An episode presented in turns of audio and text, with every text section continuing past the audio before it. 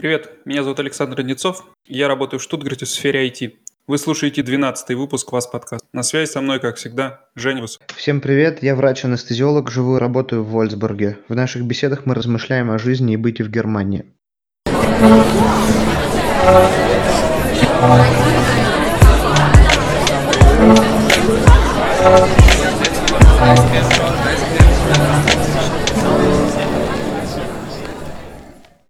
Но в сегодняшнем выпуске у нас на связи не только Женя Высоцкий со мной, но еще и Артур. Он студент, учится в Питере. И этим выпуск необычен тем, что сегодня мы пообщаемся с тем человеком, который э, в свое время, пусть временно, но все же переехал из Германии в Россию, а не наоборот, как чаще всего делают наши слушатели, мы в том числе э, в свое время сделали. Артур, давай, наверное, познакомимся с, немного с нашими слушателями. Вообще, расскажи в двух словах вкратце, когда ты переехал в Россию, где ты учишься, когда тебе пришла в голову идея заниматься медициной, и когда ты понял, что ты хочешь учиться не здесь, в Германии, возможно, каких-то именитых вузах, которые многих людей из других стран привлекают, а поехать учиться медицине в, в Россию. Здравствуйте, еще раз представлюсь. Меня зовут Крейтер Артур, мне 26 лет. Родился и вырос в Германии. Вот в 2016 году решил по обстоятельствам, можно сказать, переехать э, в Санкт-Петербург. Вот э, учусь уже третий, уже четвертый год Э, в Северно-Западном государственном медицинском университете именно Илья Ильича Мечникова. С самого детства мне очень, не очень хотелось вот стать врачом. Повлияли на это очень сильно мои родители, так как они из э, тоже сферы медицины. Мой отец э, врач-анестезиолог, мама медсестра в анестезиологии. И ну, почти ежедневно слушал их беседы, обсуждения – то, что касалось именно их работы. И у меня вот уже с раннего детства именно вот к этому появился интерес. Я вот сра- сразу зал себя, вот э, сразу в голову мне пришло, что вот другим э, я в будущем тоже не хочу заниматься. Вот именно, чтобы будущая профессия была связана с медициной. Закончил гимназию, 30, 13 лет учился в гимназии, закончил ее, и мой средний балл мне не дал возможность э, поступить сразу в медицинский вуз в Германии. Если дополнительно сказать, в Германии очень большой конкурс за учебное место в вузах, э, намного больше желающих учиться вот именно в медицине, чем мест. Можно взять в среднем где-то 6 человек на одно место. И могу даже пример привести. Сейчас в 2019 году заявили к, к зимнему семестру, вот 42 тысяч абитуриента подали документы на, на обучение, а мест только 9500 было вот в данный момент. Вот. И те люди, которые не сразу поступают после именно гимназии, после абитура, они э, попадают на так называемый список очередников, и каждый полгода, можно сказать, из этого списка процент 20 получает место в медицинском вузе в Германии. Максимум на данный момент можно ожидать где-то время ожидания у этих, в этом списке очередников где-то семь с половиной лет. И я вот после, после обучения или после гимназии понял, что мне сейчас, скорее всего, э, медицина в нашей стране или место в медицинском университете не светит. И э, вот задумался, посоветовался с родителями, чем заняться э, сейчас. Возможно, мне дали бы место там через годика два или через год или через годика три. Посоветовался с родителями, отец э, мне сказал, ну, получи сначала среднее медицинское образование, поймешь, э, во-первых, поймешь вообще это твое, это не, либо это не твое. И я принял это решение. Мне я учился вот до 16 года в медицинское, э, получал среднее медицинское образование в городской больнице Вольфсбурга. Я очень счастлив, что я прошел именно этот период жизни. Я понял, что да, вот медицина это мое. Э, в будущем, в дальнейшем я вот только именно, именно в медицине буду работать, то, что мне других желаниях никаких новых не, не возник, возникали. И э, вот отучился в шестнадцатом году, сдал государственный экзамен, получил сертификат на медбрата и думал, что э, дополнительно с этим дипломом мне средний балл снизится, и поступлением все-таки в Германии получится. Я, если не затруднит, извини, на секунду тебя перебью. Эм, э, для пояснения, в Германии система оценок, в отличие от России, единица является высшим баллом, отличная, э, поэтому Артур говорит снизится, а не повысится. И, э, а пятерка, наоборот, это худшее из того, что может быть. Если, возможно, Артур, не подскажешь, Говорят, что это действительно очень и очень трудно получить а, за абитур 1.0, 1.1 а, средний балл э, своего школьного аттестата. С, каким средним баллом примерно можно претендовать без э, вот этого так называемого времени ожидания на место в медицинском вузе? Так, грубо очень, примерно, прикинь. Да, конечно, могу уточнить. Так, э, дополнительно, когда в гимназии абитур длится обычно два года, там тоже система оценок чуть-чуть меняется. Там 15-бальная система. 15 – это ну, 1 с плюсом. В России можно смотреть как 5 с плюсом. 14 пунктов – это, это пятерка чисто. В Германии это единица.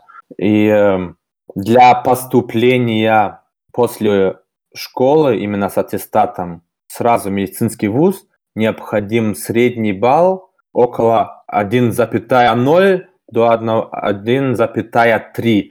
1,3 средний балл – это уже не гарантия э, получить место в медицинском университете. Я знаю, что именно по вот лучшей оценке, вот все, универси... все университеты по лучшей оценке после абитура берут только 20% э, студентов. Поэтому даже с этими оценками вот не все могут поступить сразу в Германии. Ну, в общем, если переводить на результаты ЕГЭ, я так понимаю, это что-то типа по всем экзаменам 100 и по одному 92 или около того. Да, да, да можно сравнить, да. Ну, давай, наверное, в детали мы еще углубимся, э, вопросы все эти разберем позже. Давай для начала, наверное, поговорим о том, почему именно Россия, ведь есть э, куча стран еще других, да, и в Европе здесь тоже, я думаю, что я, конечно, не большой эксперт в медицинских вузах, но я думаю, что где-то здесь наверняка есть тоже какие-то неплохие вузы, в которые поступить, отучиться. Э, я так понимаю, твоим преимуществом и преимуществом России в твоем выборе э, вуза было то, что ты так свободно и хорошо говоришь по-русски. Э, я так понимаю, что ну, у тебя как второй родной язык, да, наверное, в семье вы с детства по-русски говорили? Или, или ты как-то дополнительно перед тем, как поехал в Россию? Да, ситуация на самом деле очень интересная. Вот я уже начинал то, что закончил именно вот среднее медицинское образование, и э, вот дополнительно с моим заявлением вот в немецкие вузы я еще решил подать э, заявление в Венгрию. Вот в Венгрии есть три университета, где можно первые два или три года, я сейчас не помню точно, учиться на немецком. Там, на самом деле, обучение очень дорогое, там семестр стоит около 10 тысяч евро. Вот там есть три университета в Будапеште, в Пекше и в Жегете. Жегете. Эм, чтобы отправить заявление, чтобы, они, чтобы универ вообще принял твое заявление, уже каждое заявление стоит 200 евро. Вот, и у меня, я думал со своим средним еще, то, что у меня очень хорошие шансы будут, что меня там примут, я там первые 2-3 года отучусь, и потом переведусь в Германию. Так как э, это европейский вуз, и э, ну, европейский диплом везде кодируется, можно, не, не, не, нет таких трудностей переводиться, допустим, в Германию. Вот, это был мой план. После получения трех отказов я трех отказов именно из Венгрии. Я без причин, я до сих пор не знаю, почему мне отказали. Э, это, это частные университеты были. Я получил еще отказ в Германии очередной. И вот опять думал, что делать. У меня было предложение работать в реанимации в городской больнице Вольсбурга. И ну, так как я там учился уже три года, я думал, ну, что сейчас сидеть на месте, может, еще чего-то посмотреть в мире. И я решил подать заявление в Берлин, э, в больницу Шарите, и меня там приняли после собеседования, и я там почти годик работал. Вот, я переехал в Берлин, и конечно, уже вот даже в Вольсбурге понял, что у нас очень много именно русских врачей, вообще врачи иностранцы. Эм, переехал в Берлин, начал работать, и у меня очень большой коллектив был молодых ребят, медсестр, медбратьев. И среди них тоже очень много желающих поступить в медицинский вуз в Германии. И у меня ребята были с, с лучшим средним баллом после абитура, чем у меня. И они там ждали уже в среднем где-то 4-5 лет. Я понял, что Артур, э, надо думать э, как-то... Надо действовать. Надо действовать и э, думал, какие варианты у меня будут. Э, так, потом я задумался, ладно, русский я знаю, Вроде у нас э, очень много русскоязычных врачей в Германии. На данный момент это было три года назад и э, даже четыре, четыре года назад. И э, я очень банальным способом просто забил в Google э, именно обучение, или я хотел найти таких, как, как я, которые находя, находятся в такой же ситуации, как и я, и нашел одну девчонку, которая училась э, тогда сейчас заканчивает медицинский университет в Харькове, которая, меня, которая мне помогла поступить в Харьков. Я документы все отправил, уже решил, ладно, после этого, после годика вот в Берлине я точно уеду, и у меня в планах был Харьков. Я это самостоятельно решил, без родителей, без э, всего.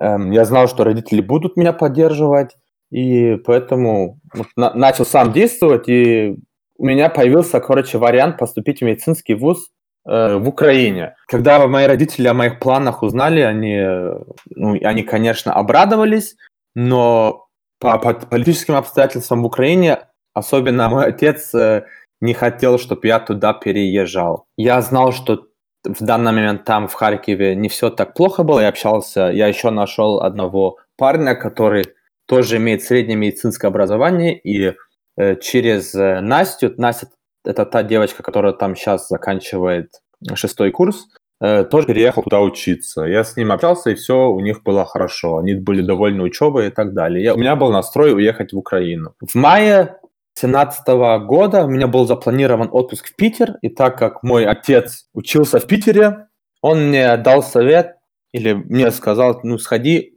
по вузам Питера и узнай насчет поступления там. Я сходил в один университет, и вот второй университет был именно СЗГМУ, где я сейчас учусь, и там была очень положительная обратная связь. Мне сказали, да, готовься к вступительным экзаменам, экзаменам и э, летом приедешь, э, сдашь экзамены и, и, короче, и поступишь э, к нам в ВУЗ. Для меня это был шок, потому что вот в первом ВУЗе, где я был, ну, отношение было такое, типа, ты из Германии, что ты вообще тут э, у нас хочешь? А в ЭЗГМУ, где я сейчас учусь, вообще такого не было. Очень приятная беседа была. И я летом приехал, сдал вступительные экзамены еле-еле, так как у меня русский не очень был. И сдавал русский, биологию и химию. И поступил на платное обучение. Ну да, в России бывает такое в двух соседних зданиях контраст такой, то есть где-то дружелюбно, где-то недружелюбно. К этому, я думаю, ты уже успел привыкнуть, да? Ну да, есть такое иногда. Хотя это не, не так часто замечаю. Угу. Понял. Ну, скажи, пожалуйста, то есть, э, в принципе, это все было твоей инициативой, никто тебя за руку не вел, и то есть ты, получается, стал сам кузнецом своего счастья. То есть, в отличие от э, людей, которые некоторые там долгое время э, ждут, ты взял инициативу в свои руки и бах-бах, и довольно в короткие сроки оказался э, на каком-то месте учебном. Да, обучение платное, конечно, но я думаю, что это не та далеко сумма, которую требуют в Венгрии, правда ведь? Да, я согласен. Меня обучение обошлось вот намного дешевле, если это сравнить с Венгрией. И я даже смог, так как поступил на лечебный факультет, не на факультет иностранных учащихся по основанию то, что родители родились на территории Российской Федерации, там даже хватает, чтобы один из родителей родился на территории Российской Федерации, чтобы поступить на лечебный факультет. И спустя полтора года я даже смог перевестись на на бюджет и сейчас получаю даже стипендию от государства. Вот так вот, вот это да. Интересно очень. Это получается такая обратная сторона да, немецкого системы обучения в этом плане, что э, здесь-то, насколько я знаю, нету как таковых э, в государственных вузов э, платных мест. Получается, что тебе в любом случае нужно, если ты, тебе не хватило баллов, да, и если ты конкурс в данный момент не прошел, то тебе в любом случае придется ждать. Ты не можешь, как в России, ну, не прошел на бюджет, значит, попро... ну, значит по-любому пройду там платные в тот же самый вуз, на тот же самый факультет. Эм, да, э, ты прав, в этом плане в России это очень удобно, то, что вот любой человек, у которого есть желание, может поступить. И может даже тогда вот как-то, вот как, так как и я, например, выйти на, на бюджет, на бесплатное обучение с платного. Короче, там все возможности, возможности есть в России. И насчет Германии, да, в Германии обучение бесплатное. Вот в данный момент я глянул, там около 35 медицинских государственных университетов в Германии, и постепенно появились платные университеты. Вот на сегодняшний день в Германии есть 4 платных университетов, где тоже бешеный конкурс, он еще хуже, чем, ну, чем в государственных, мне кажется. Ну, там на одно место человек 10, и обучение там приблизительно так же стоит, как и в Венгрии. Вот я знаю, что один университет вот недавно он открылся в Бранденбурге, он так и называется, приват университет Бранденбург, по-моему. Вот, и там, короче, я знаю, что этот университет еще предлагает услуги э, сразу трудоустройства после обучения и так далее. И ну, там какие-то льготы студентам идут. Вот. Но все равно обучение платное, и э, конкурс очень большой. Там обычному смертному у которого родители, допустим, в Германии средние зарплаты, они себе не могут это позволить. Это я знаю, что даже и в Венгрии, и в Германии те люди, которые учатся в этих частных университетах, это все очень из очень богатых семей ребята. Кстати, в дву, э, два слова хотел сказать, дополнить. Э, у меня есть знакомые, которые из российских медицинских университетов переводились э, в Германию и доучивались здесь. Правда, они переводились там с четвертого курса на третий, то есть они где-то год теряли. Но по итогу они доучивались здесь, то есть клинические, клинические дисциплины они проходили уже на базе здесь.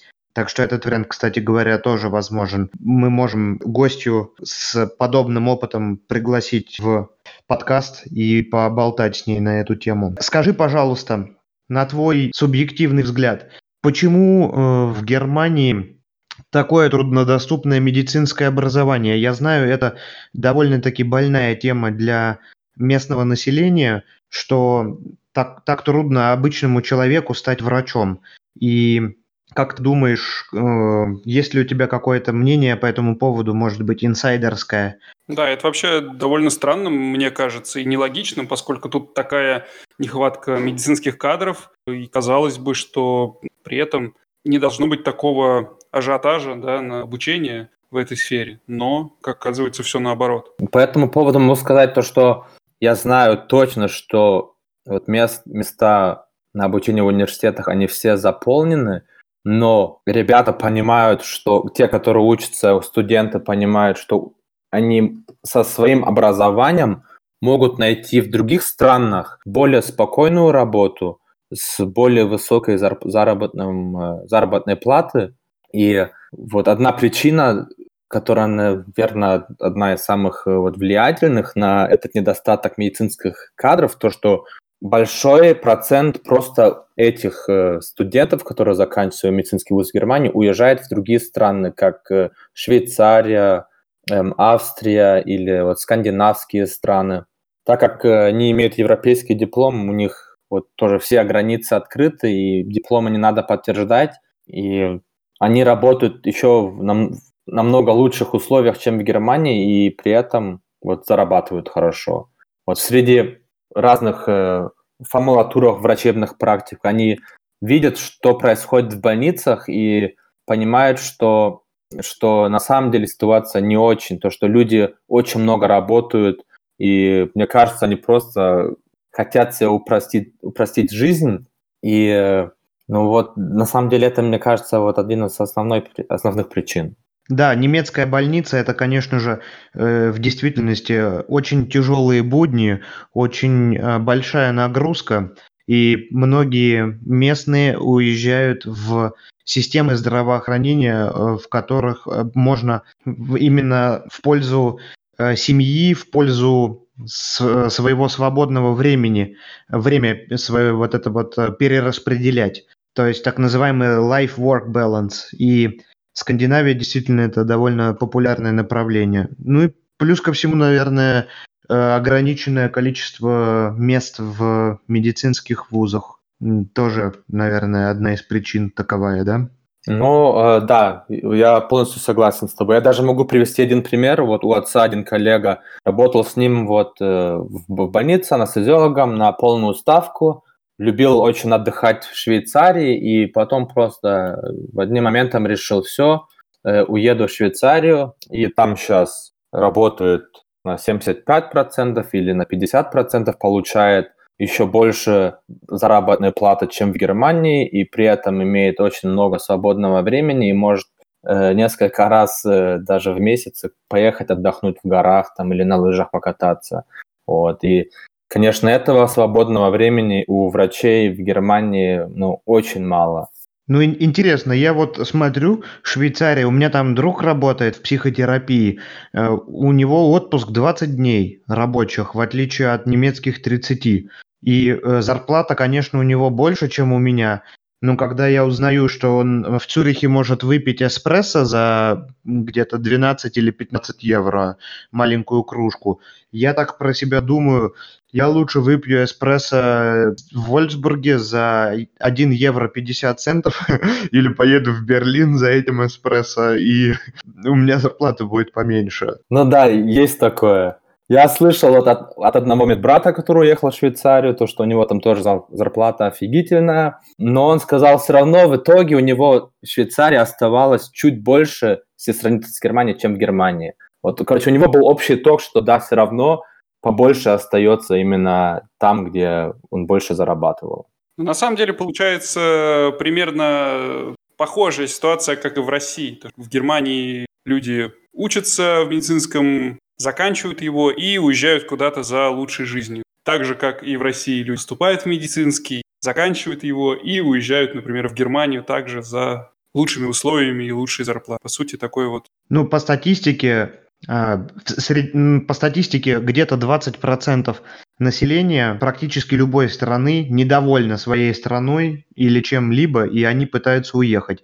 В Германии только этот процент то ли 10, то ли 12. То есть он по сравнению с Великобританией э, и с Россией, там и с другими странами какими-то, он э, он ниже, то есть немцы более, более склонны задерживаться здесь по сравнению с другими, опять же. Американцы 40% хотят уехать из Америки в Европу преимущественно. Ну, интересный момент такой, конечно, так, такие какие-то тенденции сейчас, такое смешение культур, народов, что сейчас уже Конечно, наверное, можно сказать, такого раньше, наверное, никогда-то и не было. Артур, а сколько языков ты э, выучил? На скольких языках ты говоришь в двух словах там? Или начинаешь учить там, или как э, немецкий, русский, сто процентов английский, может еще какой? Да, вот, ну немецкий мой первый язык, можно сказать, русский как э, родной второй, который я с детства тоже знаю. Русский на самом деле был мой первый язык, так как родители переехали в Германию вот в 93 году, немецкий не знали, и я родился, они с нами, вот с, с детьми, начали на русском говорить, и до сих пор в основном на русском и говорят. В школе учил английский еще достаточно, ну, на, я бы сказал, на среднем уровне его знаю. И еще знаю на среднем уровне испанский, который у меня тоже был в абитуре. Вот э, я сдавал даже экзамен по, по испанскому. Вот так вот. То есть знание языков в современном мире дает огромное количество преимуществ. Это хорошо, когда можешь сказать, этот язык был у меня в школе, и я поэтому знаю его на среднем уровне. Потому что в России, конечно, человек, у которого изучение иностранного языка ограничивается школьной программой, таким похвастаться не может, что он знает язык на среднем уровне. Здесь больше, наверное, возможности поприменять это как-то, наверное, да? В этом плане, да, я это тоже очень сильно замечаю, что в России либо студенты, допустим, я сейчас очень часто, ну, я могу про студентов говорить, про своих однокурсников и так далее, либо они очень хорошо знают иностранный язык, Вот. Либо если они говорят, что у меня средний английский, это в Германии будет очень, э, очень плохой английский, прям очень-очень плохой. Вот я, у меня тут, так как у меня был типа немецком в аттестате, я был, я учился на первом группе в немецкой, на первом курсе в немецкой группе. Конечно, у меня там проблем не было, и, но я решал задания для своих одногруппников, которые, у которых был английский. Вот, и они мне говорили, что не английским типа средним уровнем влияют, но это было очень как-то печально слышать, какой английский у них. А другие ребята, которые занимались именно дополнительно, они очень, прям очень хорошо знали английский, намного лучше, чем я, либо очень, очень хорошо знали немецкий, вот, потому что они именно вот стремились к этому, и да, как, так как Саша сказал, они дополнительно занимались, и у них прям, вот я могу прям сказать, что у них вот супер язык был. Ну, мотивация решает, по всей видимости. Эм, Артур, ну, плавно мы переберемся на российскую сторону твоей жизни. Э, расскажи, пожалуйста, такой вопрос. Санкт-Петербург, вот этот вот город, который входит в количество одних из самых красивых городов Европы. Ты там живешь, в общем-то, уже не первый день. Э, как тебе расскажи про людей. Вот у меня внутренне, я там не так долго был, у меня какое-то ощущение, что по наполненности, по вот э, по составу людей этот город, он чем-то напоминает. Там уже художники, артисты.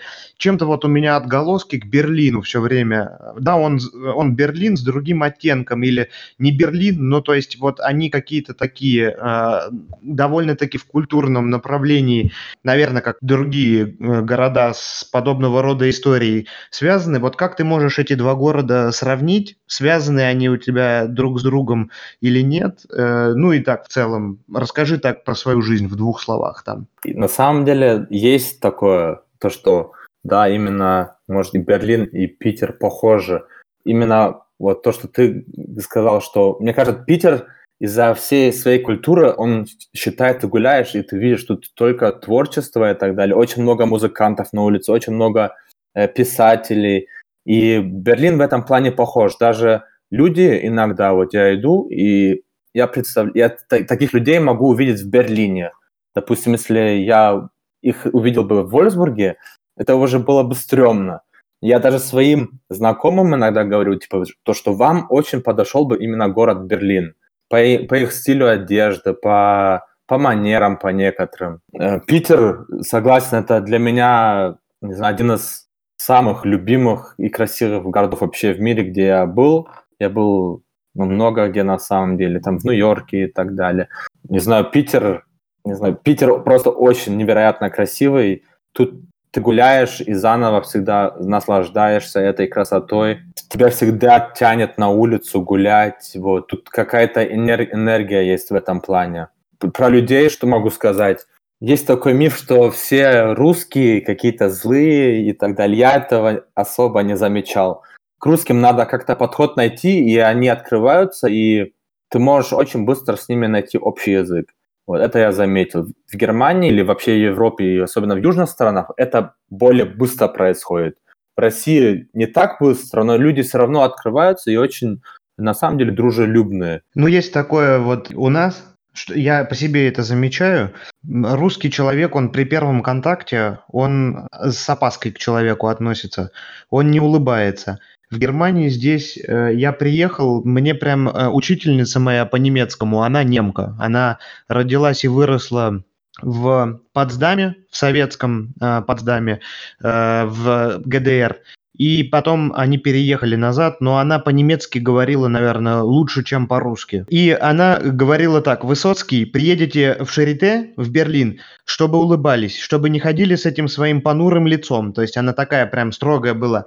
Так у нас же люди при первом контакте, они не улыбаются. Но зато э, потом, когда через какое-то время они понимают, человеку можно доверять, они гораздо э, больше сближаются чем э, с, с тобой, чем, например, в Германии. То есть позвать, позвать друга в гости через 2-3 дня – в России после знакомства по Мэп, я, я хоть там три года уже не нахожусь, но для меня это абсолютно не проблема. То есть понятно, что это, это очень распространенная практика.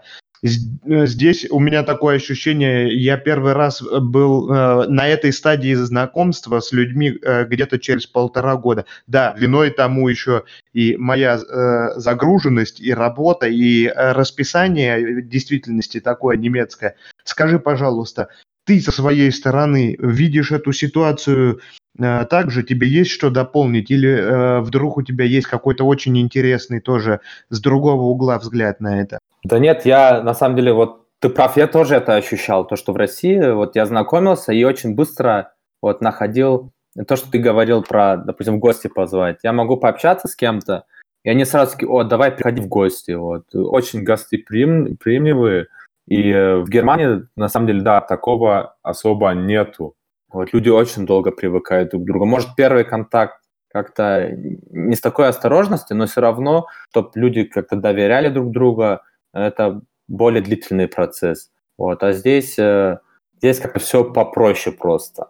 В России, я про Россию сейчас говорю. Еще вот одно очень интересное наблюдение, э, не только мое. Вот в России ну, не, не будем говорить слово «Россия», в постсоветском пространстве те народы, которые там объединены а, общим менталитетом, там так принято. Вот если ты с кем-то поругался, есть такая э, крылатая фраза, э, люди говорят, я с этим человеком в одном поле срать не сяду. И в действительности это так и происходит. У нас было два коллеги, которые на работе друг друга просто вот, ну, не переваривали. И они вместе не садились за один стол есть. Я себе этого вообще не могу представить э, здесь. Здесь э, люди могут друг друга ненавидеть, но при этом они будут э, дружелюбно общаться, улыбаться за столом и ненавидеть друг друга так называемую, ну, э, более, так сказать, как сказать, более интеллигентно ненавидеть. То есть э, среднестатистическому человеку не будет незаметно этой неприязни. Как ты думаешь, есть такой момент? Или... Да, такой момент на самом деле в России существует. И э, то, что мне даже почему-то мне, мне даже русская версия больше нравится, так если смотреть на это с человеческой стороны. Но в Германии люди просто понимают, что без этого, если они не будут общаться, даже если они друг друга ненавидят, то, что из этого хорошего ничего не выйдет, ни на работе. Продуктивность будет ноль. И люди в этом плане мыслят вот именно так вот. Нам нужно быть продуктивным, поэтому мне сейчас э, все равно, я с ним в хороших отношениях, либо нет. Я с ним поработаю, и потом наши пути расходятся, и все.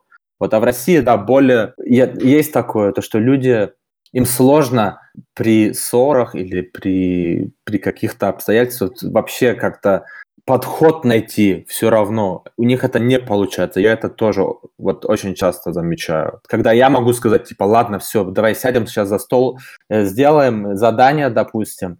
Мои одногруппники русские, допустим, могут сказать, нет, я с ним не сяду за стол, я с ним не буду ничего делать. В этом плане, да, в Германии, э, не знаю, более продуктивный, может, может, это более умный подход к этому но я русских или русскоязычного народа, у которых такой менталитет, я их тоже частично понимаю. Хочу добавить, что когда речь идет о медицинском учреждении, в котором два специалиста не могут найти общий язык друг с другом, то от этого страдают, конечно же, в первую очередь пациенты, ну и сотрудники, которые участвуют в этом косвенно, так или иначе. Ладно, давай перейдем, наверное, другому вопросу. Расскажи, пожалуйста, про свою адаптацию. Были ли у тебя какие-то сложности? Есть ли какие-то нюансы? Какие-то камни преткновения? Расскажи о том, как ты начинал. На самом деле, прям, чтобы какие-то реальные трудности было, не было такого. Допустим, насчет жилья. Я приехал, я жил у родственника здесь. Быстро через знакомых, через риэлтора нашел квартиру. В этом плане, допустим, вот в Германии намного сложнее найти квартиру. Даже вот если взять крупный город, как Берлин, ты не так быстро найдешь квартиру, еще чтобы она подходила к тебе ну, по, по объему, по, по, по, по цене и так далее. Я тут все очень достаточно быстро нашел. За, за буквально мне искали квартиру неделю, и я переехал. Потом насчет учебы. Да, я русский знал, конечно, но русский был у меня домашний, и когда первые лекции, короче, начались, и на... я начал слышать более такой научный русский, мне было очень сложно э, следовать, записывать за преподавателем. У меня было там одно слово на русском, другое на немецком, и это было очень смешно. Но на самом деле к этому я там спустя двух-трех месяцев очень быстро привык. Очень быстро привык, и даже сейчас домой приезжаю, допустим, летом работаю э, в Германии, и у меня трудности уже появляются писать на немецком. У меня постоянно русские буквы какие-то появляются среди немецких слов и так далее. Поэтому в этом плане за эти э, вот три года, которые я сейчас здесь, я очень привык к русскому, э, или вообще к русскому языку, к русским буквам, вот к, кирилл, к, ну, кириллскому. И э, там трудностей нет читать учебников и так далее. Вот к этому я думал, что у меня именно в этом плане будут трудности, да, то, что, блин, там новые, новые буквы какие-то. Я читать тоже сам научился. Но это все, к этому, не знаю, очень быстро адаптируешься, и у меня страхи были, конечно, до, пере... до, до переезда. Вот, и когда общался с теми ребятами, которые в Украине учатся, которые еще хуже знали немецкий, чем э, русский, чем я, у них все, они даже тоже сказали, как и я сейчас сказал, то, что это все со временем пришло и достаточно быстро. Вот. А так, э, я сейчас не могу вспомнить, чтобы какие-то трудности были. Эм, то, что касается, допустим, отношения ко мне, я, же, я, так как я учился с русскими, конечно, у меня русский не, не такой, как у них, но все преподаватели, профессора к этому с, с пониманием относились, э, там что-то как-то затупил на зачете, помогут, типа, подскажут. И им самое главное, чтобы они понимали, что человек э, понимает, о чем он говорит. И когда готовился, вообще проблем не было, вот, вообще. А что, кстати, такой вопрос у меня вот сейчас возник. Что тебе э, вообще, как отреагировали э, твои местные там друзья, знакомые, немцы, с которыми ты общался, твой круг вот обычный круг общения твой, который у тебя был в школе и там после окончания школы уже. Как они вообще отнеслись к этому и что они тебе сказали? Когда ты решил, что следующие N лет ты будешь учиться вот в России? Они шутили про водку, сразу признайся. Да нет, у меня на самом деле вот мои близкие друзья, они э, не особо много пьют, почти все мусульмане. Но те, которые, с, которым, с которыми я могу выпить, да, они, конечно, пошутили. Эм, нет, на самом деле все очень обрадовались, потому что все знали, что это мое желание и мечта поступить вот в медицинский университет, и то, что у меня появилась такая возможность, все просто были рады, и особенно из моих друзей никто как-то про Россию плохо не думает, и они все в этом плане адекватные. Сюда уже приезжали друзья, им Россия очень понравилась. И даже ко мне в гости приезжали, так приезжали, вот сами в Москву ездили, потом вот в Питер приезжали, я с ними встречался. Просто у меня сейчас лично не особо много времени было, вот особенно вот первый, второй, третий курс, чтобы друзья приезжали на более длительное время, так как мы тут обязаны в России или у нас в университете э, посещать обязательно лекции и занятия э, за отсутствие сразу НБ и отработки. У нас все очень тут э, дисциплинировано, и да, люди не могут просто э, лениться, допустим. Тут все очень строго. Вот, поэтому в основном только положительные эмоции э, среди, допустим, даже медицинского персонала, так как, э, ну, когда я работал, и люди узнали, что я сейчас в России учусь, и, и в Берлине все, и когда в Берлине работал, насчет России никто не возникал, никто там как-то плохое слово, ничего не сказал. Я, конечно, не знаю, они искренне были или нет, но те, с теми, которыми я общался, они, ну и так, я думаю, искренние люди, и всегда честно ко мне относились, они сказали бы, типа, Артур, там, подумай и так далее. Вот. Но я могу э, постоять за свое слово, и поэтому, вот, если взять итог, только положительные эмоции, и люди были реально рады за меня, и Особенно все люди знают, что Петербург очень красивый город, и все, наоборот, потом уже вот напрашиваются приехать в гости. Артур, ну скажи тогда в двух словах, что касается процесса обучения. Я вот со своей стороны приехал, учился я в России, смотрю, здесь э, информация в немецких учебниках, для меня она, она подается по-другому. Я смотрю, там для меня лично вот мое впечатление такое, меньше воды, меньше такой э, пространной информации, такой, если взять ру- русский учебник медицинский, э, то, что написано на несколько страниц, в немецком э, ресурсе где-то, ну, например, Амбос или какой-то учебник, будет написано намного меньше слов. Скажи, пожалуйста, особенность это подачи информации такова, может быть, это особенность из-за разницы языков такая? Как тебе вообще вот обучение на русском языке?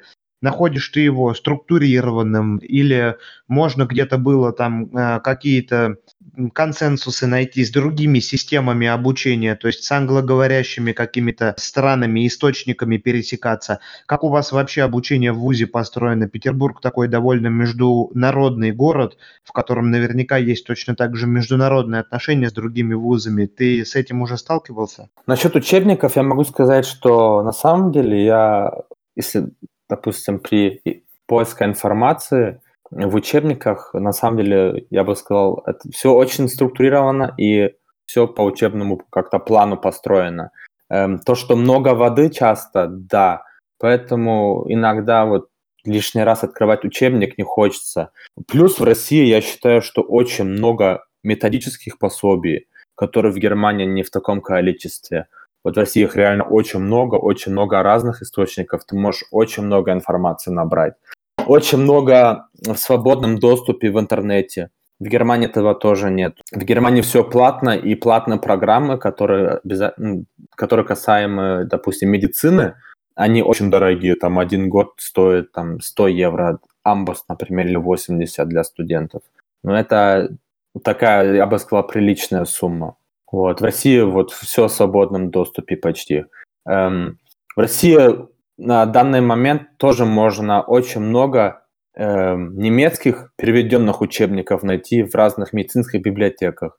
Я э, пользуюсь в основном русской литературой, но когда у меня возникает, возникают там трудности в понимании и так далее, у меня э, тоже немецкие учебники э, дома, которые я открываю, когда я чего-то не понимаю или хочу просто уточнить или дополнить информацию.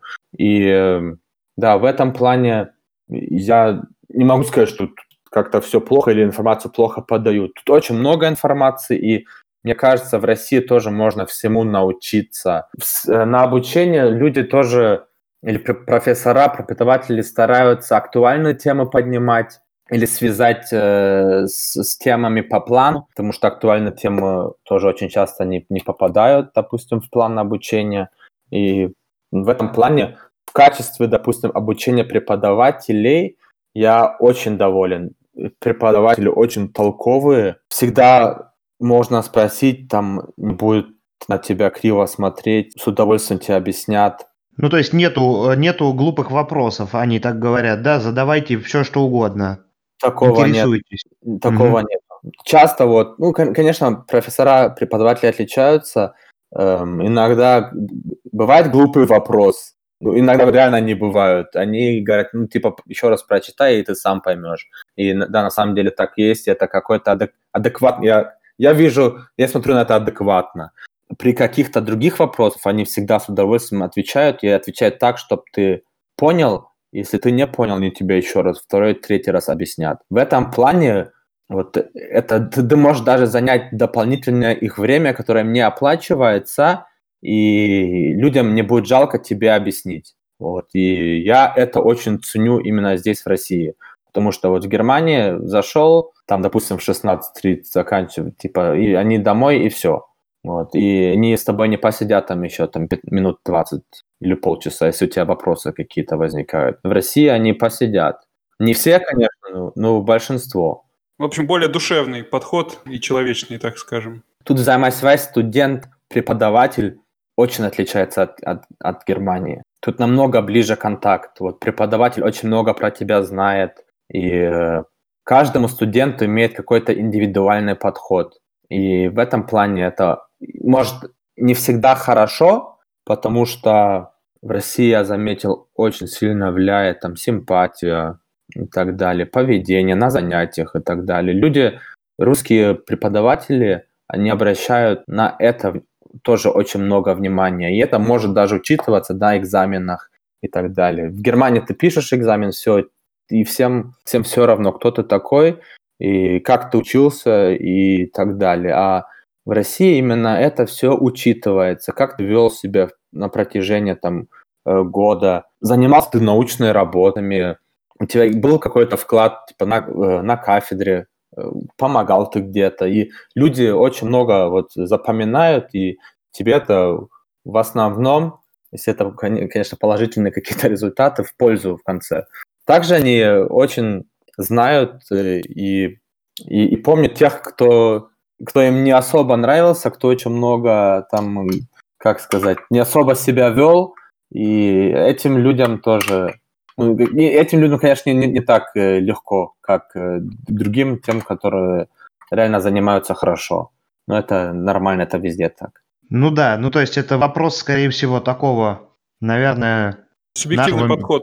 Я менталитет. Я думаю, менталитет здесь тоже не последнюю роль играет в конце концов. Есть такая теория, вот что язык формирует менталитет. То есть вот в языке есть определенного рода правила. В русском языке ты можешь предложение строить как хочешь, можешь слова менять на очень большой синонимичный ряд. И разговор, то есть можешь лепить э, практически как хочешь, то есть это будет авторство. В немецком языке гораздо больше правил таких, и а, я думаю, одна из таких теорий, что язык, вот когда формирует менталитет, то есть есть порядок в языке, и голова начинает думать по-другому. Вот есть одно э, из высказываний одного из знаменитых людей, что я, когда он владеет несколькими языками, он говорит так, я когда говорю на английском, я один человек, я говорю на русском, я другой, а на французском третий. Вот как ты думаешь, справедливо ли такое такое отношение к этому всему. Ты другой человек, когда ты живешь в России и говоришь на русском, и по сравнению с тем, как ты живешь в Германии, понятно, сейчас речь не идет о, твоих, о твоей жизненной позиции, о твоих э, там политических взглядах и так далее. Речь идет о том, об отношении там к делу, о э, подходу к, дел, к делу и так далее. То есть, понимаешь, э, вот это вот, то есть мысль, которую пытался этот человек сказать. Я не могу сказать, что я, когда говорю типа, на, на русском, то, что я другой человек. Я типа, всегда, я такой же, как и, как и в Германии, и меня никогда просто, я не знаю, по быту такой человек, э, по характеру, мне никогда не особо там трудностей или не было взаимоотношениях с людьми и так далее. И люди это чувствуют, видят. Э, я открытый человек, э, и в этом плане не могу сказать, что я, когда говорю на русском, какой-то другой. Я стараюсь всегда оставаться таким, какой я есть, и мне всегда это просто было в пользу, и все. И я считаю, всегда ну, надо быть таким. Не надо меняться, потому Самим что... собой. Самим собой, потому что ты говоришь там в, там в Германии на немецком, хотя у тебя там родной русский. Всегда оставайся самим собой, и, и это тебе, тебе всегда будет в пользу. Люди, люди чувствуют, когда ты когда-то не, не, не в себе, допустим, вот, не сам собой, вот. Поэтому в этом плане всегда реально все, все нормально было. Скажи, пожалуйста, э, тоскуешь по дому? Скучаешь? Часто ездишь домой? Конечно, скучаю по дому, так как там в основном семья живет и близкие друзья мои с детства. Стараюсь два раза в год ездить домой. Вот чаще просто не получается из-за учебы. У меня вот шести дневная неделя всегда. И э, поэтому, да, два раза летом, зимой, зимой там на, на 2-3 недели стараюсь, ну, как получается, короче. И летом обычно на почти два месяца улетаю домой и подрабатываю вот в больнице дома.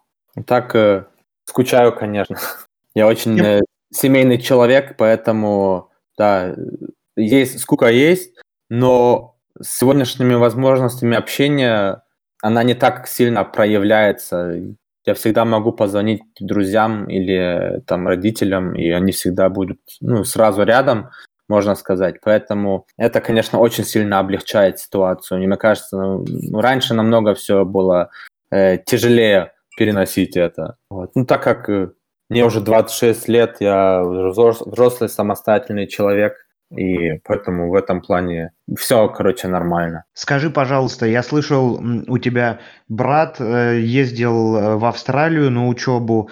Э, частая вообще практика на учебу съездить экстерном куда-то, и люди, как мы уже выяснили, оста- остаются за границей. Много ли у тебя таких друзей, знакомых? Планируешь ли ты вернуться в Германию и здесь э, работать или попробовать свои силы еще где-то за рубежом? Я планирую вернуться в Германию, это всегда была моя цель. Вот я уже говорю, что ну, так в мире на самом деле много где побывал в разных странах, и э, я просто для себя считаю, что что мое будущее именно лежит э, в Германии, что Германия может мне дать те условия, которые мне нужны на ну, на будущее, на развитие, на саморазвитие, на, на достижение каких-то целей в профессии и так далее. В этом плане, мне кажется, Германия одна из самых таких стран, где реально возможностей в этом плане, в карьерном росте и так далее, э, независимо от каких-то связей и так далее. Очень доступная страна. И так как родные там, так как знакомые, друзья там, я только себя там вижу. Хочешь пойти по стопам отца, остаться, стать анестезиологом, реаниматологом или э, будешь думать еще? Это в моих мыслях, но э, типа окончательное решение у меня пока нет. В какой специальности буду работать в будущем. И э, посмотрим. Сейчас на четвертом курсе цикла начнутся, и может мне какая-то другая область еще понравится. А так, так как я, так как родители анестезиологи, и я в реанимации работал, почти, можно сказать, полтора года. Там мне это очень интересно, и, э, скорее всего, меня туда потянет. Но не точно. В, Вольсбурге будешь начинать э, там, где родился и вырос, или поедешь в Берлин, в Шарите, там, где люди такие, как э, в Санкт-Петербурге, культурные, э, весел... э, творческие и немного сумасшедшие? В этом плане я еще не определился пока. Для меня самое главное вот, приехать или от, отучиться здесь сначала и потом уже э, смотреть, куда дальше. Потому что это тоже с, с рабочими местами связано, с кадрами. Где-то более нужны кадры, где-то не очень. И это будет по обстоятельствам. Буду решать, где, куда я перееду, где буду жить. Но в дальнейшем, в будущем как-то планирую в свой родной город вернуться. Скажи, пожалуйста, еще такой вопрос. Сталкивался ли ты со стереотипами э, о немцах э, в России, с какими-то, с хорошими или плохими и так далее. Э, есть ли тебе там два слова сказать на эту тему? Да, если честно, я не особо сейчас замечал. Просто, ну, допустим, я, я очень стараюсь, для меня это всегда было важно быть пунктуальным. Вот пунктуальность это вот одна из самых таких, э, очень самых или очень главных стереотипов или вообще качеств немцев – и э, в России это не, не так, вот особенно в Петербурге, не, не так часто получается быть пунктуальным, хотя хочется. Ну, это просто очень большой город, и ну, столько времени нет, чтобы всегда быть пунктуальным, мне кажется. Вот, видишь, видишь, ты, ты, ты находишься в России, и уже не так получается быть пунктуальным. это, это, я думаю, что, кстати говоря, окружающая среда в том числе влияет. Я, по своей сути, не самый пунктуальный человек, правда тебе говорю. Но когда я попал сюда, на меня вот эта окружающая среда и атмосфера так влияет, что мои коллеги считают меня чуть ли не самым, ну, одним из самых пунктуальных. Хотя, вернувшись в Воронеж, я себе позволяю отдохнуть, расслабиться. Ну да, да, есть такое. А так, я, если честно, не особо замечаю это. Мое окружение, с которыми я часто общаюсь, они, э, мы как-то мыслим одинаково и так далее, поэтому у нас и получается хорошо общаться. Поэтому я это не особо замечаю. Я не могу сказать, что мои друзья там тоже не пунктуальны или вообще то, что на них э, как-то... Мое, мое окружение, с которыми, вот, особенно тут в Питере, это очень люди, которые похожи, с которыми я делю разные, э, делю разные одинаковые взгляды, и поэтому не знаю, может, они чего-то замечают, но я сейчас даже не могу как-то пример привести, что ну, как я так как я отличаюсь от обычных э, русских или это очень это очень от окружения влияет. от окружения зависит очень сильно. Если тебе назначают встречу, например, э, через две недели в четверг в 18.00, ты уже понимаешь, что э, эта встреча далеко не 100% будет э, проходить. Э, а еще нужно будет за несколько дней, а лучше еще за несколько часов до этой встречи уточнить, будет ли она на самом деле или нет. Что термин календарь, скорее всего, эм, в этом случае не пригодится. Проще будет несколько раз еще созвониться и уточнить. На самом деле я не так часто сталкивался с этим. Сталкивался сейчас в последнее время тогда, когда к зубному записывался, но это была частная клиника, и они мне звонили реально раза три и напоминали. Вот. А так... Э... Они это делали не зря, потому что я только что похвастался, похвастался какой-то своей пунктуальностью, но, между прочим, э, у меня был термин э, в, к стоматологу, который я два раза проспал полностью, и они мне здесь ни разу не позвонили. Я им звоню, говорю, простите, пожалуйста, я абсолютно забыл. Они говорят, ничего страшного, у нас это, то есть, ну, нормально. Я говорю, ну, я к вам в следующий раз приду, мы назначали дату, я потом пришел, мне стыдно было. Слушай, а у меня вот э, я ходил в праксис здесь к стоматологу последние разы, ну, последние разы, когда я ходил здесь к стоматологу, э, и у них прям там написано было в договор, ну нет, договор я не подписывал, но в визитке, которую они мне дали внизу мелким шрифтом, было написано, что если на термин не придете, ай-яй-яй, мы через страховую с вас, значит, за этот термин там что-то взыщем. Может быть, пугали, конечно, но я к ним старался не опаздывать. Ну да, нет, я могу сказать, что это на самом деле очень удобно, и если оказывают такие услуги, ну это... Может, это говорит просто о хорошем месте, где я лечился, я не знаю. Э, отрицательная сторона от этого платного, если к этому вернуться, вернуться, то, что там реально бюрократический кошмар какой-то. Я когда пришел туда, я подписал, наверное, бумаг 12 или 13. Вот. На, может, даже и больше. Там я столько подписей там давал. Это, это было уже ненормально. На все угодно ты подписываешься. Я думал, в Германии в этом плане уже типа беда. Но в России не лучше, нам вообще не лучше. Вот мы с Женей э, буквально да, практически каждый подкаст обсуждаем такой момент, который меня лично часто в Германии вводит в ступор, прям конкретно в ступор. И мне, я даже слов никаких не нахожу, как, это, как на это реагировать. Суть в чем? Как Женя правильно мне сказал, в Германии нет такого понятия в широком смысле, как вот в России есть, что клиент всегда прав. И э, в том смысле отношений между клиентом и тем, кто оказывает этому клиенту какие-то услуги, здесь нету. Здесь, в принципе, э, эти грани стираются, и как бы э, иной, иной раз, когда ты хочешь получить какую-то услугу или, бывает, даже купить какой-то товар, ты ощущаешь, что... Э, тебе нужно пройти бег такой с препятствиями такой, то есть тебе нужно самому добиться, прям вот дозвониться, достучаться, сказать, эй, ребята, мне это нужно срочно. А в России вроде как все расслаблено.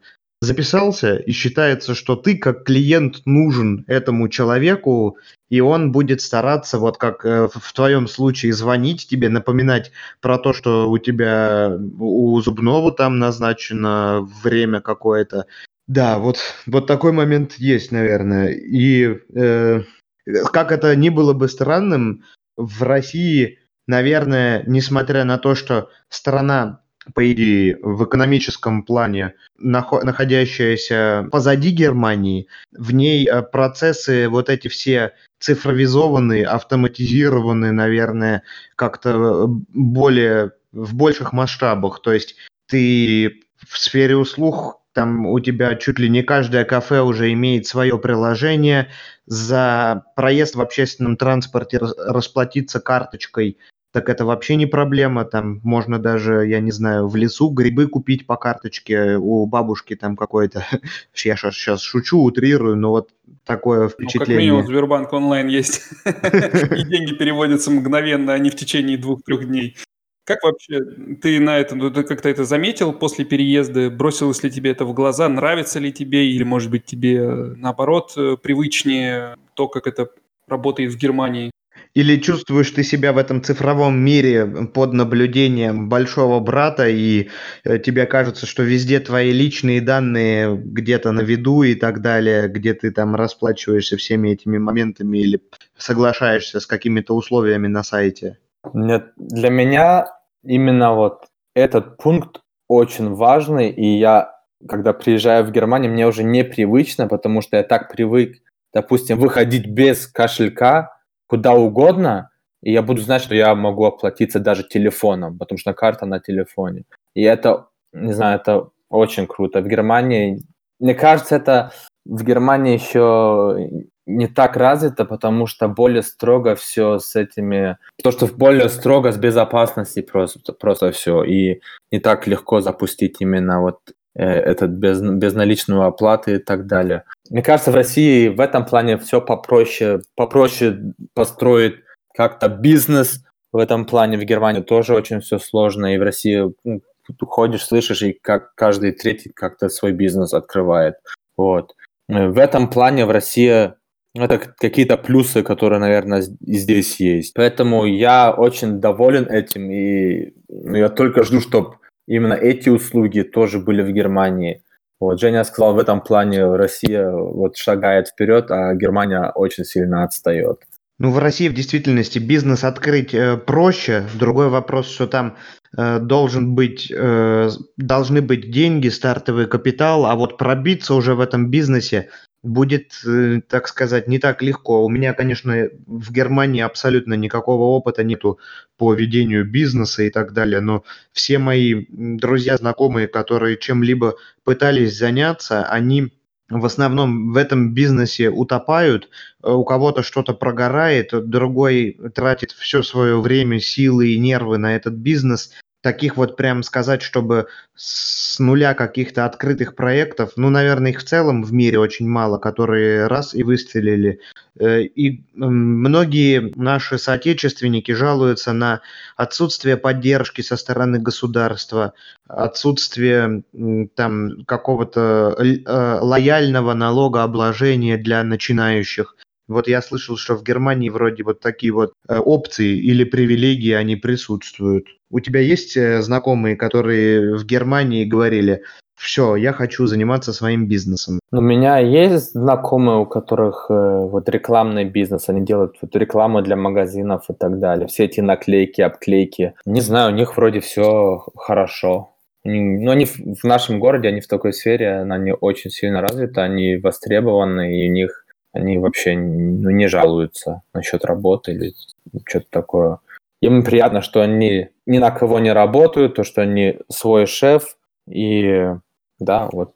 А так других примеров никаких нет у меня, если честно. Ну, это, кстати, да, тоже такой момент, мне кажется, с менталитетом связанный, потому что, э, если так э, вспомнить, то даже если с детства, от студенчества взять, э, в принципе, все практически, наверное, 80 или 90 процентов людей э, по итогу, в конце концов, стремятся к тому, чтобы открыть свой бизнес, свое дело, и именно это является таким неким показателем того, что, значит, ты того, что ты добрался до того, значит, до вот этого, до этой вершины, то, к чему ты стремился. Э, и обычно там работа на какой-то работе, да, на, на дядю, это первый шаг к тому, чтобы вот я сейчас поработаю, там, заработаю денег, наработаю опыт, там, заведу знакомство, и после этого уже открою бизнес и тогда вот заживу. В Германии, мне кажется, как раз немного по-другому просто подход к этому. То есть здесь бизнес это как э, просто одна из э, профессий наряду с э, со всеми другими профессиями, и человек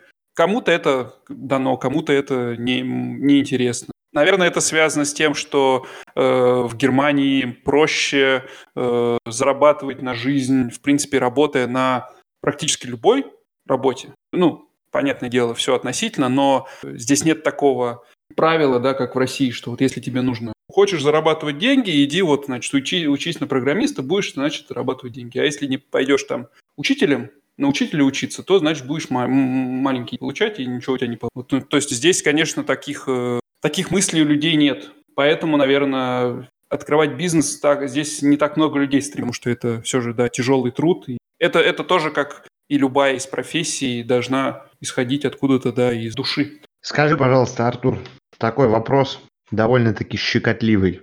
Проблема... Ты, ты у, нас, у нас, Женя, обычно всегда по щекотливым вопросам. То, э, то один вопрос щекотливый, то другой. Опять, опять, а, опять я уже сегодня задавал щекотливый, мне казалось, еще пока нет. Не, ну в прошлом выпуске точно был щекотливый вопрос. Хорошо, ладно, в этом еще один будет. Но я, как правило, держусь, держу себя в руках и не больше одного вопроса за выпуск. Артур, коррупция. Если эту тему не поднять, то, наверное, до конца мы не будем искренни. Она есть везде. Она есть на, в каждой точке, в, каждой, в каждом уголке. Такое наше свойство людей. До какой-то степени мы себе это все-таки позволяем. Я, будучи в России, родившись, и я там вырос, могу тебе сказать, что будний день, ежедневно, я ее довольно часто встречал в разных видах и проявлениях. Приехав сюда, однажды мы с очень человеком, занимающим высокий пост в одной организации, мы сидели и пили кофе, и он сказал мне так, «Э, Женя, э, в Германии тоже есть коррупция, но вы ее не увидите на уровне простого населения – она на очень высоких уровнях э, среди боссов там я не знаю, может быть, того же Volkswagen, как вот тот же дизель-скандал, э, или каких-то, ну, на том уровне, на котором обычному человеку до нее не дотянуться рукой. Скажи, пожалуйста, твое впечатление, стал, сталкивался ли ты с этим в повседневной жизни? Если да, то э, расскажи, в каких случаях. Я свои тоже 5 копеек вставлю, раз уж про эту тему заговорили. Как я вообще, то есть, ну, недавно общался с, со своим коллегой, немец, с ним в, одним, в одном кабинете, и речь зашла про то, что у меня скоро суд, и про то, что я немного там, значит, волнуюсь по этому поводу. Ну, в общем, решил я немного поговорить с ней этот счет. И почему-то одной из первых тем, а, о которых он заговорил, а, было то, что, мол, не волнуйся, здесь судьи, они, в общем-то, неподкупные, и вообще э, все будет хорошо. Судья справедливый и все. То есть, ну, у человека, получается, сразу какой-то вот такой вот перекос возникает. То есть, почему-то он думает, что если я э, опасаюсь чего-то, да, касательно здесь, да, органа власти, судьи, там, судов, то э, почему-то какой-то перекос здесь, не знаю, может быть, это, конечно, единичный случай, может быть, это повсеместно такое мнение, но, видимо, есть такой вот стереотип о том, что в России э, коррупция, видимо, на всех уровнях, хотя, казалось бы, ну, в принципе, я и в России, наверное, вряд ли смог бы подкупить судью, даже если бы захотел бы. На таком уровне, как бы, понятное дело, что все же по-другому. Но вот на э, почему-то на умы здесь у людей это распространяется таким образом. В России коррупция процветает на всех ну, ты в России подкупить судью не смог бы, может быть, но ты мог бы найти э, знакомого знакомого, который э, как-нибудь там мог бы чисто теоретически где-то как-то договориться. То есть здесь вопрос не только прямой, э, прямой коррупции, то есть какой-то передачи денег. Здесь вопрос использования родственников как в каких-то своих интересах. Здесь э, вопрос, э, здесь он довольно-таки такой философский э, и более обширный. То есть мы понимаем все прекрасно, что там, я не знаю, когда у меня было там судебное дело в России, например, э, мне получилось так, что я, мы были абсолютно правы. Там дело было такое, э, значит, человек пытался вскрыть машину моего отца, перепутал ее по ошибке, он был пьяный, и начал моего отца очень ужасно оскорблять и унижать. И я спустился вниз, и начал, э, в общем-то, как говорится, говорить ему, чтобы он отошел от машины, которую он уже повредил. Он уже поломал замок и э, ключом поцарапал машину. Я говорю, отойди от машины. И он очень агрессивно на меня накинулся, но он был такой пьяный, а я его боялся, потому что он гораздо больше меня был. И я его толкнул, и он упал. Никаких повреждений у него не было. Но он подал на меня в суд – и ему написали, э, что у него огромное количество повреждений, которых у него не было. Э, то есть это первый вопрос коррупции, потому что ему их написали, эти повреждения. И второй вопрос коррупции, когда нас вызвали на допрос, сказали следующее. Вы знаете, у него тесть судебный пристав, и у вас шансов особо нет. Поэтому нам пришлось использовать свои связи для того, чтобы э, выиграть у судебного пристава. То есть нам пришлось прибегать к вопросу коррупции. Вот это вот, собственно говоря, такая очень сильно неприятная бытовая ситуация, которая вот на обычном уровне человека может быть задействована. Артур, если у тебя есть там два слова, что сказать, ответить на эту тему так касательно Германии, то скажи. Ну, касаемо Германии, вот в Германии я коррупцию вообще не встречал никогда, ни на каком уровне. Вот. Э, коррупция может быть, что, что там родители, вот, допустим, в России в школе там преподавателю подарят там, не знаю, сертификат какой-то или, или подарок какой-то, это уже коррупция.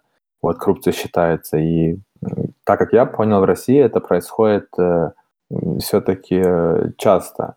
Вот в этом плане в Германии такого я никогда не встречал, не слышал, и так как ты сказала, сказала Женя, ну, иногда в новостях слышно, что это, ну, какие-то, среди каких-то боссов есть, да, или среди каких-то там крупных компаний, что такое возникает, какие-то случаи, но это, мне кажется, редкость. Эм, я в России сам никогда не встречал так коррупцию, вот, или никогда сам этим не воспользовался. Была, был один случай, допустим, с полицией, где я думал, ну, сейчас мы, типа, ему заплатим, нас остановили, и мой знакомый не был э, внесен в, этот, э, в страховку, короче. И да, они штрафовали его. Я думал, это все решится на месте, но они были с камерами, они такие, типа, нет, нет, нет, ничего.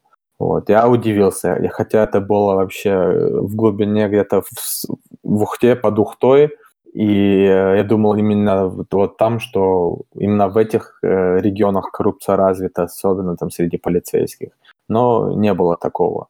Вот. А так, вот я говорю, сам никогда не воспользовался и не надо было пользоваться, но да, слышал, что есть такое. Есть такое на разных уровнях. Есть это, так как я понял, везде. Я заметил, что в, России люди особо не боятся некоторые случаи или исходы. Они всегда такие, ладно, все решимо. Вот. В Германии они так не мыслили бы. Вот. А в России как-то, да, ну все решается, короче, все решается, ничего страшного, все решается. И это меня очень сильно как-то удивляет. Вот. И, и это, конечно, очень плохо.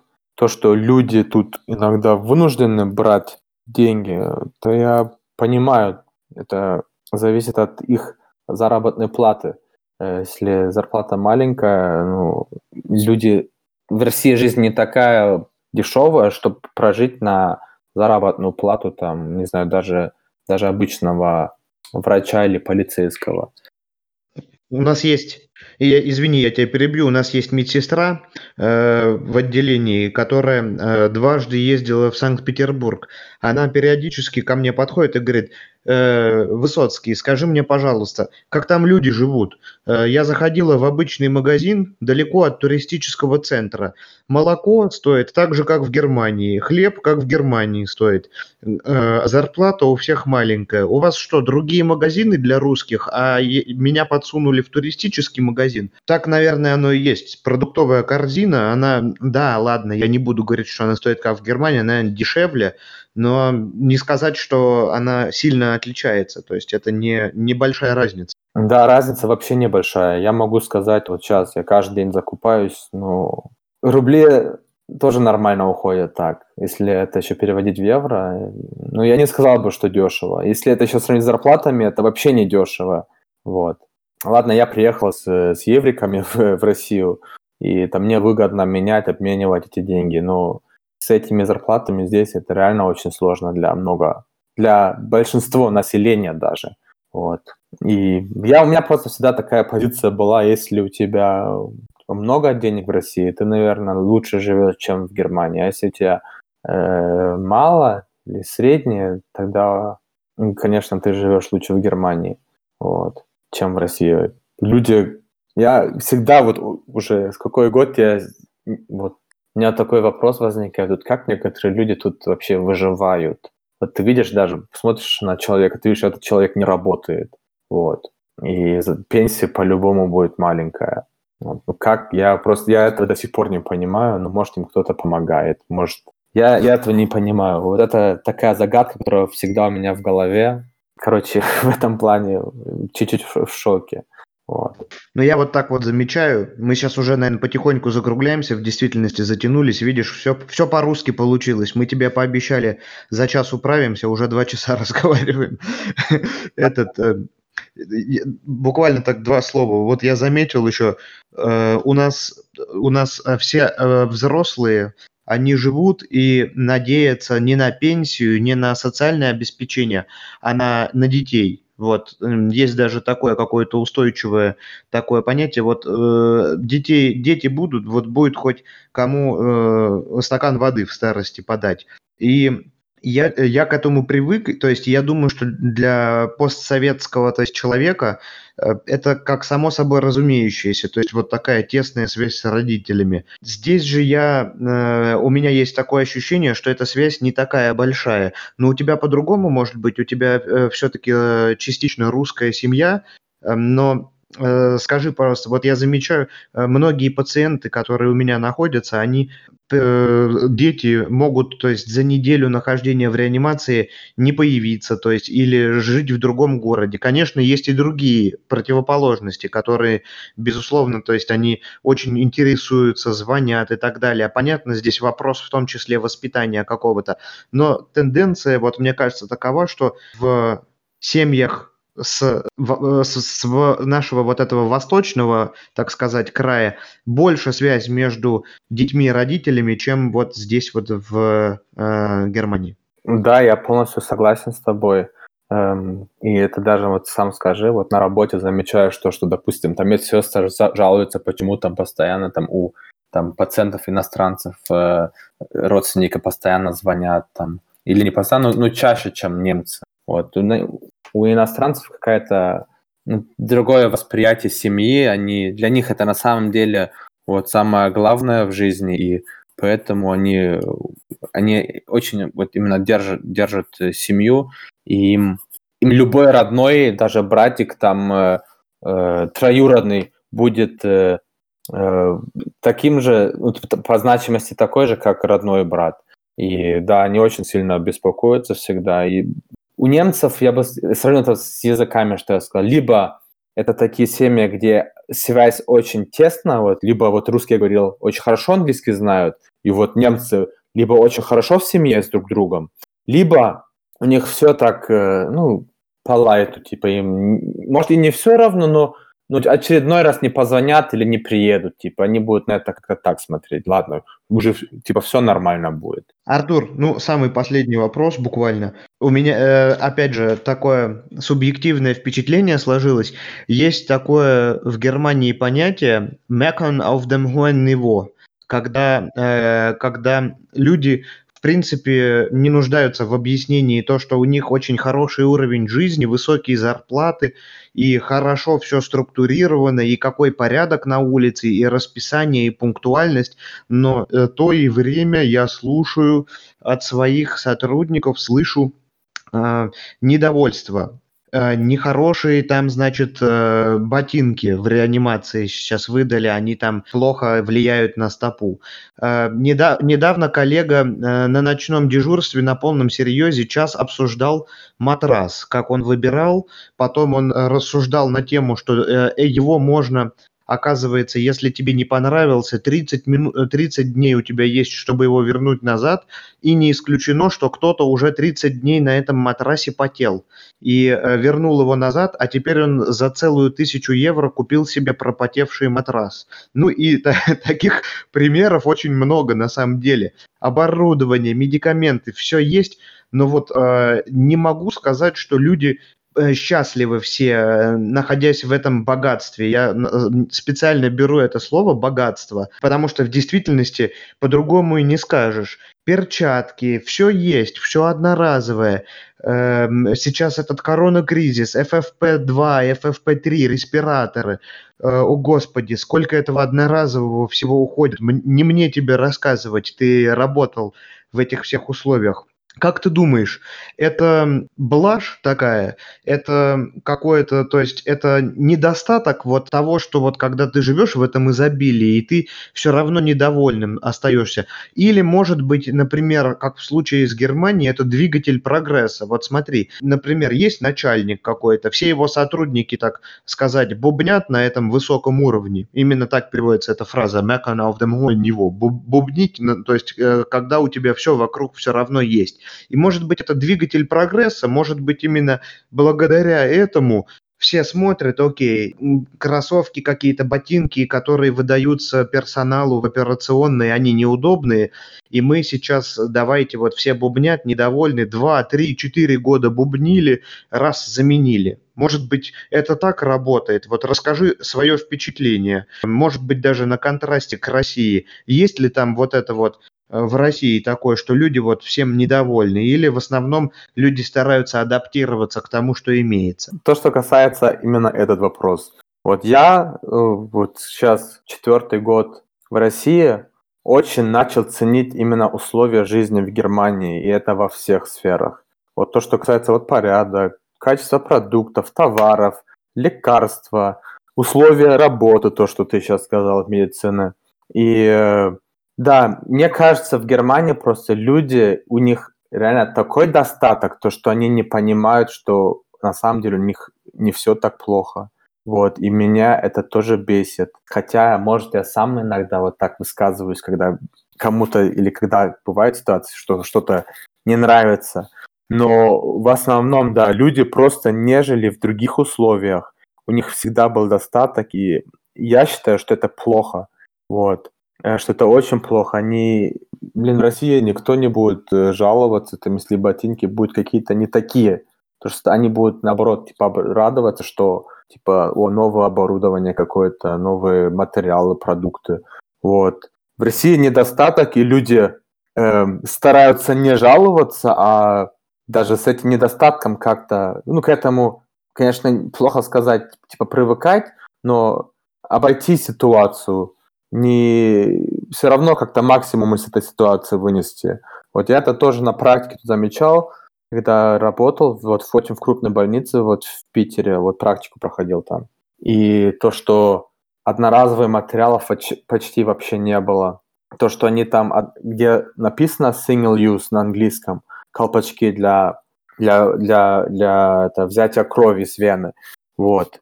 То, что они их используют несколько раз. То, что, допустим, вот это тоже для меня был шок, когда в операционной ассистировал, то, что медсестра приходит, и врачу говорит, у нас сегодня там только два размера типа стерильных хирургических перчаток. И люди все равно, они не жалуются, никто там не стал возникать там как-то.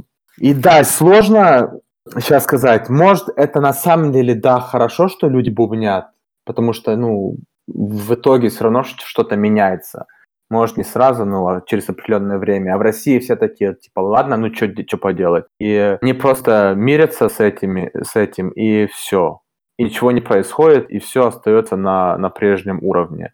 И условия улучшаются. Поэтому у меня мнения такое своего к этому, по этому поводу нету. Я думаю, если только сейчас сделать, то что в этом есть какая-то, да, положительная э, сторона, и Конечно, если брать Россию, допустим, то что это то, что есть отрицательная сторона. Спасибо. Ну да, наверное, в России в России, наверное, э, если ты начнешь рассуждать, если перекинуться мысленно в то ночное дежурство, на котором коллега жаловался на эти ботинки в операционной и на матрасы и так далее, в России, наверное, этот разговор бы с ним никто не поддержал, сказали бы просто, что ты ноешь? хорош, ты типа одумайся и так далее и тому подобное. То есть, да, но это, конечно, глубокий философский вопрос уже. Ну да. Отношение там а, различного рода к ситуациям жизненным и каким-то моментам. Ну, Спасибо это тебе огромное. Мне кажется, Жень, э, большинство немцев такие, но есть и немцы, которые вот попроще к этому относятся.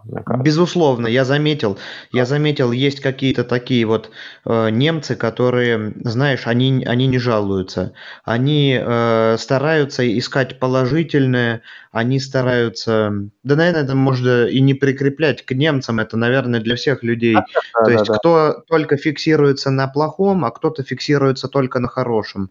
И, то есть наверное, все-таки вправду. То есть э, деньги это очень важный так сказать, ресурс для счастья э, и мерила каких-то там жизненных э, успехов и так далее, но не единственный. И если ты там будешь жить в изобилии и фиксируешься только на плохих вещах, то ты даже в этом э, богатстве будешь находиться и будешь недовольным постоянно.